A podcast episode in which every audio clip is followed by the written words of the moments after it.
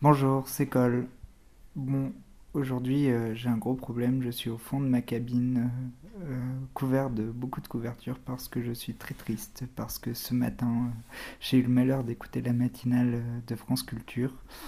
Et je me suis rendu compte, Fingelkrot était l'invité et euh, il a déclaré la chose suivante. Et je voudrais vous inviter à voir un, film absolument extraordinaire, un film russe qui s'appelle Faute d'amour.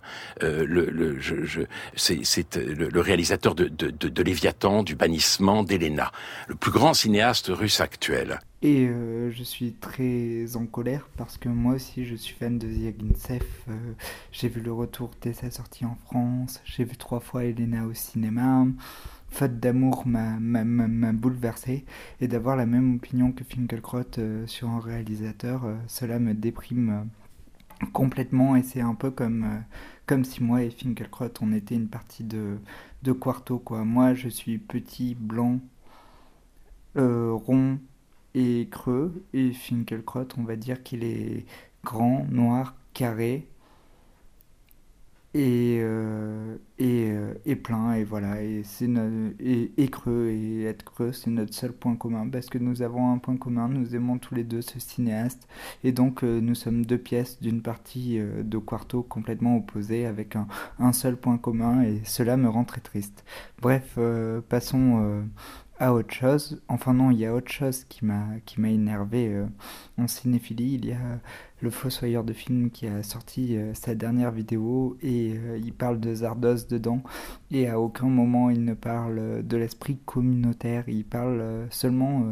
de la combinaison orange de Sean Connery et il n'inscrit pas du tout l'histoire de Zardos dans dans l'esprit communautaire des années 70 et de la critique que ça peut avoir, par exemple, que, que faire quand un corps étranger comme Sean Connery euh, rentre dans une communauté. Il n'avait aucune lecture politique de ce film, donc euh, j'ai très mal commencé ma journée au niveau cinéphile, mais je vais quand même vous faire le portrait d'un spectateur qui vient régulièrement au Trianon. Il s'agit d'Elias. Je sais, il y a la vie privée, mais la vie privée, elle est boiteuse pour tout le monde. Les films sont plus harmonieux que la vie, Alphonse. Il n'y a pas d'embouteillage dans les films, il n'y a pas de temps mort. Quand ils mettent les mains devant les yeux, dans les scènes d'épouvante, ils n'en profitent pas assez, il ferait mieux de les ouvrir. Alors, euh, Elias, euh, c'est vraiment euh, la personne qui ne jure que par la nouvelle vague. À chaque fois qu'on l'entend parler, on dirait qu'il imite la voix de Jean-Pierre Léo. Il ne jure que par Jean-Pierre Léo. Pour lui, euh, Asayas et Mia Stenlove sont les plus grands héritiers de la nouvelle vague, mais il trouve que les acteurs n'accentuent pas assez leur jeu et euh, que aucun acteur n'arrivera au niveau de Jean-Pierre Léo dans la nonchalance, dans l'addiction. Je pense que à chaque fois qu'Elias va voir un nouveau film euh, avec Jean-Pierre Léo, comme La mort de Louis XIV ou euh, Le lion est mort ce soir, eh bien, il est complètement euh, déprimé de voir le héros de sa jeunesse vieillir.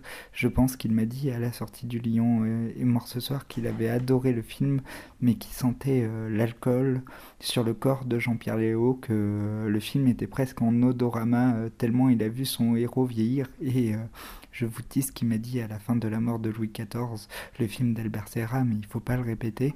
En effet, Elias m'a dit Écoute, euh, j'ai senti l'urine de Jean-Pierre Léo à travers l'écran. Bref, je pense que la vieillesse de Jean-Pierre Léo rend très triste Elias et qu'il aurait aimé qu'il reste éternellement comme dans Masculin Féminin, comme dans La Maman et la Putain, comme dans, euh, comme dans, euh, comme dans Domicile conjugal.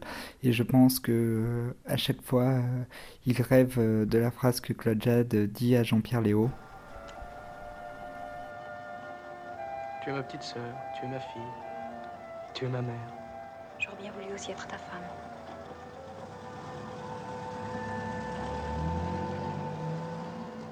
Et je pense que Elias aurait aimé euh, que le temps s'arrête euh, en 1982 à la mort de Truffaut après l'amour en fuite. Et euh, voilà, alors aujourd'hui il trouve qu'il y a des héritiers de la nouvelle vague.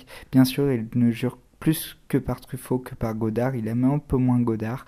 Il adore Truffaut. Il dit que c'est l'auteur le plus littéraire, que les deux Anglaises et le continent est le film qu'il a le, fait le plus pleurer, que la seule histoire d'amour qui arrive au niveau des deux Anglaises et du, continent, c'est Le vent se lève de Miyazaki. Mais euh, mais voilà, il ne pense qu'à Truffaut, qu'à cette écriture littéraire. Je pense qu'il a vu douze fois La Chambre verte, il a tous les livres publiés sur Truffaut, il a une étagère consacrée à ça dans sa chambre, il a l'affiche de Jean-Pierre Léo jeune dans les 400 coups affichée au-dessus de son lit. Bref, c'est vraiment le fan de la nouvelle vague. Bien sûr, il a euh, tous les numéros des cahiers, il a l'article Une certaine tendance du cinéma français signé par Truffaut encadré dans sa chambre.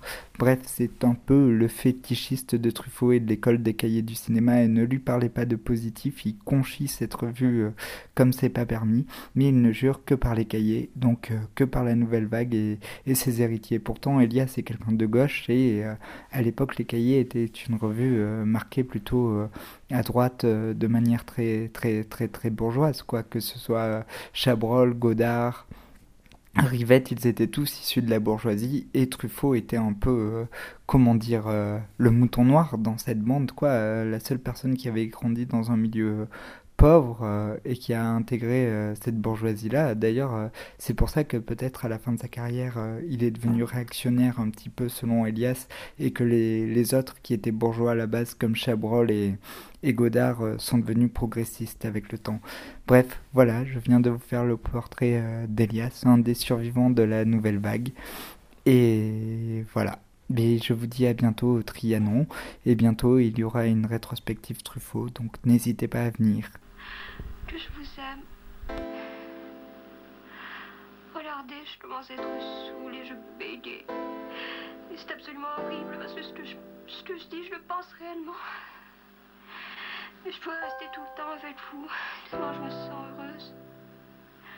Je me sens aimée par vous deux. Ses yeux en couille de mythe d'un air sournois en pensant Oui, ma petite, tu peux toujours poser, mais je t'aurai. Je vous en prie, Alexandre, je joue pas la comédie, mais qu'est-ce que vous croyez? Pour moi, il n'y a pas de pute. Pour moi, une fille qui se fait baiser par n'importe qui, qui se fait baiser n'importe comment n'est pas une pute. Pour moi, il n'y a pas de pute, c'est tout. Tu peux sucer n'importe qui et faire baiser par n'importe qui,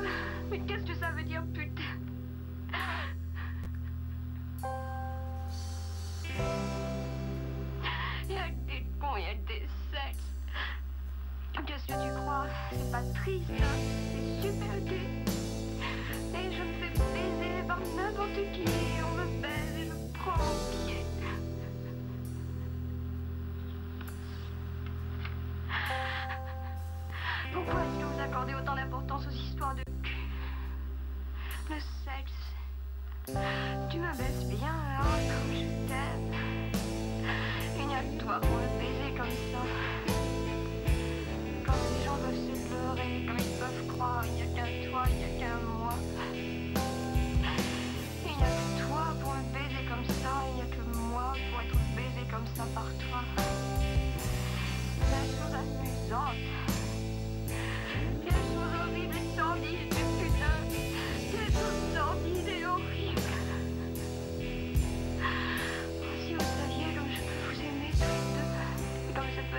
indépendant d'une histoire de cul.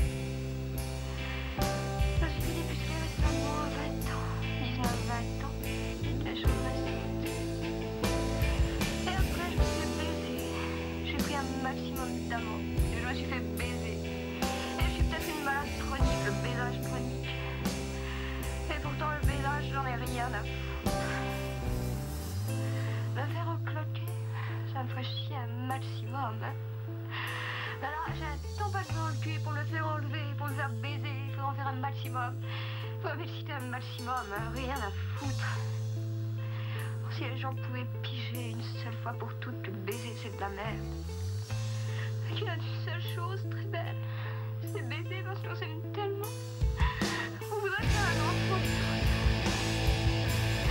C'est quelque chose de sordide.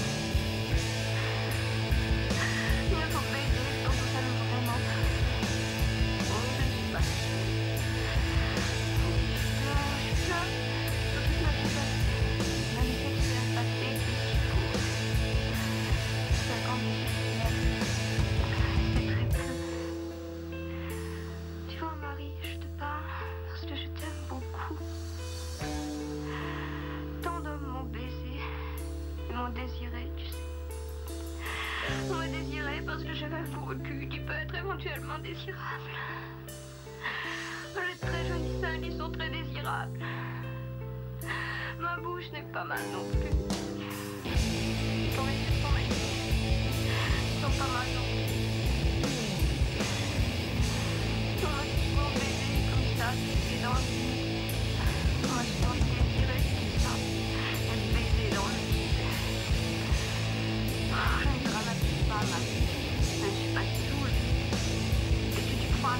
Tu je m'appelle sur mon s'emmerder Absolument pas. On me baisait comme une pute. Mais tu sais, je crois qu'un jour, un homme viendra et m'aimera. Il me fera un enfant parce qu'il m'aimera. Et l'amour n'est valable que si on a envie de faire un enfant ensemble. Si on a envie de faire un enfant ensemble, on s'aime. Un couple qui n'a pas envie de faire un enfant n'est pas un couple, c'est une merde, c'est n'importe quoi, c'est une